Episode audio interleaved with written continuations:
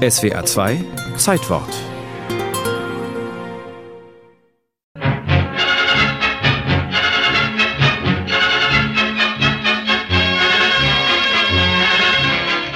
Eine Idee erzeugt Begeisterung und dann geht's los. Das notierte Chaplin in seiner Autobiografie.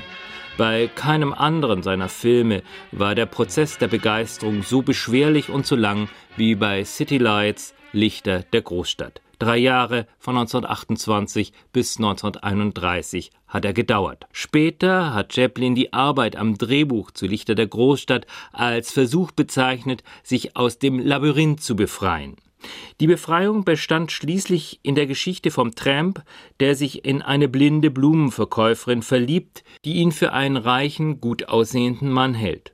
Unter Aufbietung aller Kräfte versucht der Ärmste Geld zu verdienen, um ihr eine Augenoperation zu ermöglichen, damit sie wieder sehen kann. Mit Hilfe eines wirklichen Millionärs, dem er das Leben gerettet hat, kann der Tramp ihr schließlich helfen.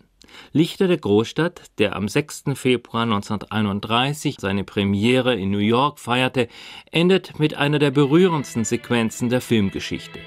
Der abgerissene Tramp kommt schließlich nach einer langen Odyssee zufällig am Blumenladen des geheilten Mädchens vorbei. Sie geht aus Mitleid mit dem armen Kerl auf ihn zu und gibt ihm eine Münze und eine Blume. Dabei berührt sie seine Hand und erkennt so ihren Wohltäter. Du? fragt sie. Er nickt. Du kannst jetzt sehen, antwortet er. Ablende, Endtitel.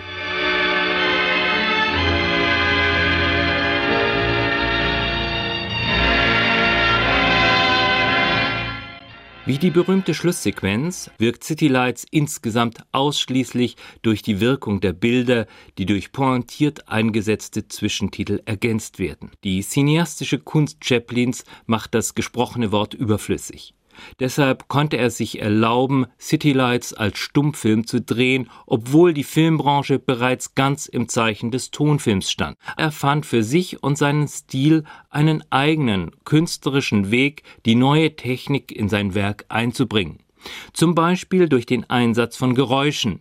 In einer ebenfalls berühmten Szene von Lichter der Großstadt verschluckt der Tramp auf einer Party eine Trillerpfeife und bekommt einen Schluck auf.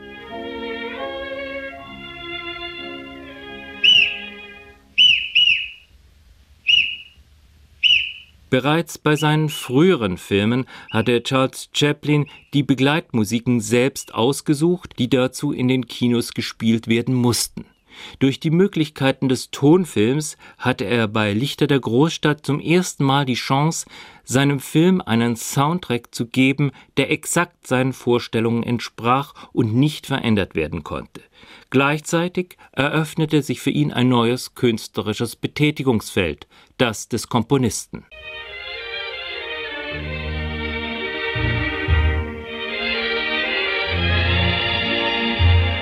Das musikalische Leitmotiv Chaplins zu City Lights gehört zu den populärsten Musiken der Filmgeschichte.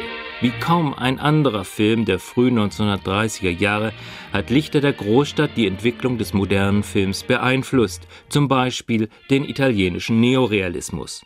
Und nicht nur das. Der Millionär in Lichter der Großstadt, der nur in betrunkenem Zustand menschlich und nüchtern ein kaltherziger Kapitalist ist, inspirierte Bertolt Brecht zu seinem Theaterstück Herr Puntila und sein Knecht Matti.